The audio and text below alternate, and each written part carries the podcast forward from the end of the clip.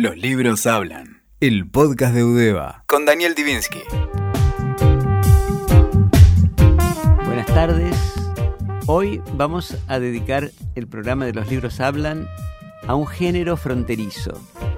Una literatura que está a caballo entre la creación mm, y el periodismo, la crónica. Hay un antecedente de la época de la colonia un manuscrito que se encontró en una biblioteca de Dinamarca en 1936, escrito por un indígena que escribía en español de la época y dibujaba, que se llamó Nueva Corónica y Buen Gobierno, Corónica y no Crónica, y era una carta dirigida al rey en el cual iba a describir la pésima situación de los indígenas del Perú. Como dije, esta carta, que en realidad fue un libro, se encontró 300 años más tarde. O sea que como género no es nuevo. Creo que lo que es relativamente nuevo es que se lo tome en consideración y que se elabore una teoría casi de la, de la crónica. El Premio Literario de Casa de las Américas, eh, hace como 40 años, instituyó una categoría que llamaban testimonio. la primera vez que se adjudicó fue en 1970 y lo obtuvo un libro de María Estergilio, periodista destacada uruguaya que murió hace unos años, que se llamaba La guerrilla, la guerrilla Tupamara, que era efectivamente una crónica en la cual se mezclaban datos de la realidad con cierta creación literaria. Lo que se llamó faction, es decir, ficción de origen en hechos, fax, como, de la cual se da como ejemplo eh, a sangre fría de Truman Capote, en el caso de la crónica podría decirse que es un poco al revés la base son los hechos y el agregado es lo que puede ser de, ficción en cuanto a la forma de, contarlos. Hace poco se, se, publicó en El País, en Babel, el suplemento literario del País, un comentario de Hambre, un libro de crónicas de Martín Caparrós, que precisamente en estos días obtuvo un premio en Italia bastante importante. Y Caparrós decía que la crónica demanda a la primera persona, pero no como un énfasis del yo, sino para conformar a un sujeto que mira una mirada posible entre tantas que implica una decisión política, pues se desvía de la hegemonía informativa que promueven los medios desde un lugar desatendido o marginal. La crónica será marginal o no será. El comentarista Francisco Solano dice que la crónica es un género híbrido que, dada su singular naturaleza, es literatura, es periodismo, vive bajo sospecha del creador de ficciones y del reportero, y amenazada por lo, entre comillas, interesante que se reduce a sensacional en detrimento de lo verdadero. Hay varios cultores de este género en la Argentina, pero si hay que hablar de la princesa de la crónica, cosa que ella no desmentirá, Leila Guerriero lo es en todos los aspectos y va a ser nuestra entrevistada del día de hoy. Estamos en Los Libros Hablan con Leila Guerriero. Leila Guerriero nació en Junín, provincia de Buenos Aires, comenzó como periodista en 1991 en la revista Página 30 y luego desarrolló una carrera interminable en el diario La Nación, en Rolling Stone, en El País de Madrid, donde todavía colabora con Babelia con artículos fundamentales, en la revista El Malpensante, que dejó de aparecer lamentablemente en Colonia, y en Soho, que sí sigue apareciendo, en Gato Pardo y el Universal de México, en Etiqueta de Negra de Perú, etcétera.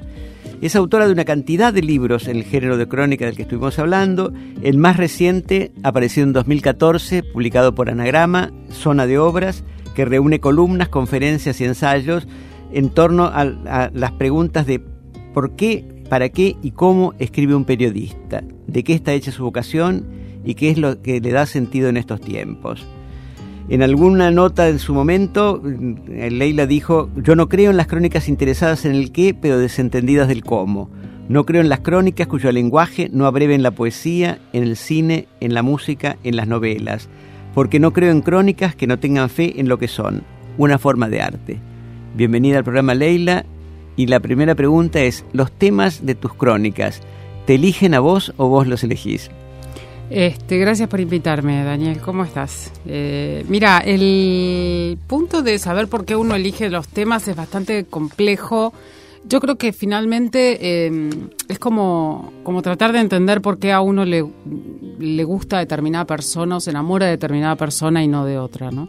por qué te interesan ciertos temas o te interesan ciertos enfoques sobre, sobre ciertos temas. Yo creo, tiendo a pensar que soy más bien yo la que los elige. No, no creo en esta cosa de este a veces cuando escucho a los autores de ficción que dicen, no, porque el personaje se me fue para tal lado, yo digo, bueno, como una persona abducida, ¿no? Por, este, por los marcianos. Pero mm, yo, creo que uno tiene cierto control sobre, sobre eso. Por supuesto, eh, uno se topa con los temas de diferentes maneras, a veces a partir de un recorte ínfimo de un diario, a veces a partir de una columna que te dispara una, una, una curiosidad, a veces a partir de un libro ignoto encontrar una librería de viejos, digamos.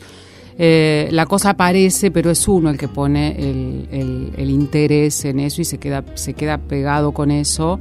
Eh, en, un tema que a lo mejor a otro colega este, con, con, con que se dedique también al género le puede llegar hasta parecer este, bobo, tonto, menor, ¿no? Yo creo que fundamentalmente uno lo que tiene que, que uno reconoce ese tema al que le va a dedicar un tiempo más largo, a lo mejor para escribir un libro, porque reconoce allí cierta, cierta, este, eh, cierto, mm, una cierta pulsión que le va a hacer a uno este, poder sostener el entusiasmo por ese tema a lo largo de un tiempo bastante largo. El primer libro de Leila Guerriera, nuestra entrevistada de hoy que leí, fue Los suicidas del fin del mundo, que está estudia la cantidad de suicidios de gente joven mm. producida en el pueblo de Las Heras, en la Patagonia. ¿Cómo llegaste a ese tema tan misterioso? Porque realmente no era un dato que la realidad ofreciera. Sí, mira, eso es raro y me hace acordar además que vos estuviste un poco, este, conociste el libro casi desde su génesis, digamos, porque eras uno de los pocos que, que supo de la existencia de esa investigación previo a que escribiera el libro. Eh, eso fue un caso típico de estos que te digo de que las cosas llegan de las más diversas formas. Me llegó, eh, yo trabajaba en La Nación en ese momento, me llegó a mi casilla de mail un mail en cadena de Poder Ciudadano que comentaba que en un pueblo de, eh, de, la provincia de Santa Cruz, Las Heras, y en la localidad de Moreno y en tres o cuatro lugares más, eh, ellos, junto con la Universidad de Harvard, iban a desarrollar un programa que se llamaba Plan de Jóvenes Negociadores, que era para ayudar a los jóvenes a resolver conflictos sin llegar a la violencia. Describían el por qué se iban a aplicar esos planes en cada uno de estos sitios y cuando llego a leer el por qué este, se iba a aplicar esto en las eras, el texto, que era muy breve, era un párrafo, una gacetilla de prensa que le llegó además a los cientos de periodistas del diario, como me llegó a mí, eh, mencionaba que el pueblo tenía un 29% de desempleo, que era un pueblo petrolero, que por supuesto estaba atado al precio del petróleo, con lo cual de pronto tenía 9.000 habitantes y de pronto tenía 45.000 y el año siguiente tenía 9.000 de nuevo. Eh, que había una enorme cantidad de prostitución, que había una gran cantidad de situaciones de alcoholismo, etcétera, y que en un año y medio se habían suicidado la gacetilla decía 22 personas este, jóvenes. Yo después fui al pueblo y, descubrí que no eran 22, sino que eran 12, digamos. Pero al leer ese párrafo, esto era en el año 2001, un año un poco inolvidable en la Argentina, me pareció que, el párrafo condensaba un poco, este, digo, eh, todas las, mejores miserias del país en los últimos años, ¿no? Eh, digo, la privatización de IPF, el desempleo que se había provocado, el olvido de la capital hacia el interior. Yo soy una persona del interior, a mí las historias del interior me convocan más de alguna manera, ¿no? Eh, entonces, bueno, fui al, pueblo en realidad traída por todo ese combo, no solamente por los suicidas, aunque los suicidas obviamente tomaron un lugar protagónico precisamente por ser el síntoma de una sociedad con una, con una sociopatía muy, muy marcada. Bueno, y otro, otro libro temático, en el sentido que es un relato específico también del, del, interior, es una historia sencilla mm. donde contás la historia de un campeón de Malambo. ¿Cómo aparece esa historia que también me sorprendió mucho por su contenido? Sí, bueno, esa es otra historia del interior, este, transcurre en La Borde, que es un pueblito del interior, eh, a unos 400, 500 kilómetros de aquí. Em, y a esa historia llegué precisamente porque leyendo el suplemento, este, el suplemento em, de espectáculos de La Nación, leí un título de una nota que había escrito un colega al que yo quiero mucho, que se llama Gabriel Plaza, eh, que decía algo así, los gladiadores del Malambo se preparan para competir. dije, ¿qué es esto? Gladiadores, Malambo, competir. ya eran como tres palabras que eran Eh, y, em, y, leía el artículo que era de tres columnas, una cosa muy pequeñita. Eh, después me enteré de que Gabriel ni siquiera había ido al Festival de Malambo de la Borde, o sea, era una cosa escrita, digamos, como, como por, por teléfono. Eh, y estaba tan bien escrita y, y, contaba unas cosas tan impresionantes que me quedé como muy como, como muy conmovida con, con, con, esa, con esa historia. La historia era que había un pueblito llamado La Borde, del que yo nunca había escuchado hablar, en el que se hacía el festival de Malambo más secreto, más prestigioso del país, en el que los campeones, eh, desde hacía como 40 años, digamos, en el que los, el que se consagraba campeón no podía volver a bailar malambo nunca más en una competencia profesional, que era como, no sé, como que te den el Nobel y te digan la condición es que no vuelva a escribir. Como cortarse la coleta a un torero, en ese caso sería cortarse los tacones de las botas. Totalmente, pero es como con tu única, con tu único triunfo, digamos, no es un retiro después de haber bailado y esto acontecía en edades muy tempranas, muy jóvenes, y lo que más me llamó la atención es que contaba que todos los malambistas se entrenaban con un entrenador casi a nivel atlético, porque el, o sea, el, grado de desgaste que exigen los cinco minutos de exhibición en el Festival de Malambo, que es muy tradicional, además muy rígido con sus reglas y todo, eh, hacían necesaria la preparación de atletas y que ellos, una vez que se consagraban campeones, después se paseaban por la borde como los grandes gladiadores entonces dije, bueno, esto está pasando a 500 kilómetros de acá. Eh, digo, en general, lo magnífico, maravilloso y raro pasando tan cerca de mi casa a mí siempre me llama la atención. Corté el recorte y lo guardé.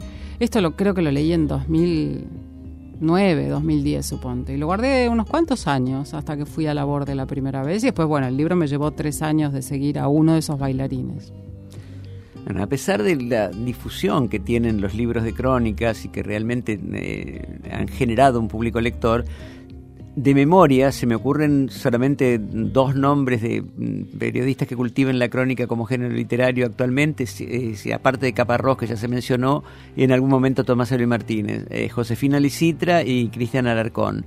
¿Se estudia, se aprende a hacer crónicas en las escuelas de periodismo o es la vida misma la que te enseña? Como gran hermano, la, la vida misma. Este, mira, desconozco un poco los programas específicos de los eh, de, lo, de las escuelas de periodismo. Lo que sí puedo decirte es que por un lado hay una gran avidez de las nuevas generaciones de periodistas de formarse de alguna manera en esto, pero me parece que la formación está más dada a través de talleres que dan gente como, por ejemplo, los dos grandes cronistas que mencionaste, Josefina Licitra, este, Cristian Alarcón y otros más. Em, yo cuando, cuando, estos este, periodistas de pronto que, a veces se forman en universidades de periodismo llegan a tomar un taller de crónica o de periodismo narrativo, lo que noto es que hay una rigidez, una formación con una rigidez muy grande. O sea, se, siento, no siempre es así, pero siento que hay poca insistencia en las escuelas de periodismo eh, en las facultades de periodismo en eh, trabajar la escritura periodística como, si, como lo que es, que es escritura creativa, digamos. Y eso no solo es aplicable a la crónica, yo creo que todo debería escribirse bien, ¿no? Desde una noticia hasta una gacetilla, hasta, hasta una crónica, hasta un libro. Eh, y los, los, los periodistas más jóvenes noto que, contrariamente, digamos, a, lo que se podría pensar, eh, tienen estructuras un poco más rígidas para pensar, incluso tienen muchas dudas acerca de qué es lo que se puede hacer y qué es lo que no se puede hacer, ¿no? En una crónica, como está claro que inventar no se puede, pero hacer una metáfora no es inventar, hacer un símil no es inventar, ¿no? Este, hacer un, un, flujo de conciencia, un monólogo interior de un personaje, si vos lo entrevistaste y sabés cómo esa persona piensa y cómo, cómo fue esa lucubración interior, no es inventar, son recursos narrativos. Les cuesta mucho diferenciar eso, entre la cosa de a ver si no lo estoy inventando o si es un recurso narrativo. Este. Y bueno, y siento que en las escuelas a lo mejor no se hace como mucho hincapié en eso, que me parece que la forma en la que se transmite la información, en el caso de la crónica, es fundamental, ¿no? Este, y me parece que eso está un poquito descuidado. En principio, creo que lo que sí podría decirte es que ninguna de las escuelas de periodismo que yo conozca tiene un plan de lectura fuerte, por ejemplo, lo cual me parece patético, porque, o sea, les hacen leer periodismo y analizan lo que todos sabemos, a sangre fría, Operación Masacre, que está muy bien, pero nadie sabe quién es Richard Ford, digamos, y me parece fatal. Y dado tu dominio de los recursos narrativos puesto al servicio de temas con anclaje en la realidad, ¿no te tentó nunca escribir ficción? No, mira, yo empecé escribiendo ficción, porque creo que todo el mundo que quiere escribir empieza escribiendo ficción. No, ficción. no conozco a ningún niño que, que, que, que quiera escribir y, que haga un perfil de kiosquero de su cuadra, digamos. siempre empezás escribiendo poemitas, cuentitos y qué sé yo. Supongo que la ficción también es como esa cosa, cuando uno es niño, tiene esa imaginación más desbordada. Em, pero yo cuando me encontré con el periodismo, que fue como a los 21 años más o menos, la verdad es que la vocación de la ficción, a mí me costaba mucho en los últimos tiempos escribir ficción. Me costaba básicamente entender qué era lo que yo quería decir, qué tengo para decir con esto. No tenía nada para decir. Y el periodismo vino a saciar eso, claramente. Yo creo que es importante tener algo para decir, qué quiero decir, ¿no? Em, y la verdad es que por ahora la idea de volver a escribir ficción no está en mí. O sea, creo que, digo por ahora porque no creo que uno pueda decir definitivamente no, aunque de verdad lo veo como algo muy, muy, muy alejado. Creo que no tengo la vocación de la ficción. Y ese es el punto. Me parece que la, que la cabeza de un escritor de ficción funciona distinta. Me parece que allí donde, por ejemplo, a mí me habían ofrecido novelar, por ejemplo, Los suicidas del fin del mundo. Lo cual a mí me pareció un desperdicio completo, porque el hecho de que exista un pueblo en la Argentina en el que en un año y medio se suicidan 12 jóvenes de la manera más cruenta, todos esos jóvenes personajes muy conocidos del pueblo, en el que el pueblo está lleno de prostitutas, en el que el pueblo está lleno de iglesias, en el que el pueblo está lleno de desempleados, en el que hay un viento de 150 kilómetros por hora. O sea, digo, no creo que mi imaginación le pueda aportar a eso mucho para transformarlo en algo este, mejor de lo que es. Seguramente un autor con vocación de hacer ficción bueno podría lograr algo maravilloso partiendo de esa materia prima real y transformarlo después en una especie de fábula ficticia. A mí me cuesta este, pensar que mi imaginación le puede aportar algo más a la realidad eh, de lo que la realidad me ofrece. Si uno se queda el tiempo suficiente en el campo, en el terreno, la verdad es que pasan cosas muy geniales y lo mejor de esas cosas geniales es que pasan de verdad. A mí me parece eso. O sea que el consejo para aspirantes a cronistas es estar con los ojos y los oídos bien abiertos. Sí. Y después dominar el, instrumento narrativo.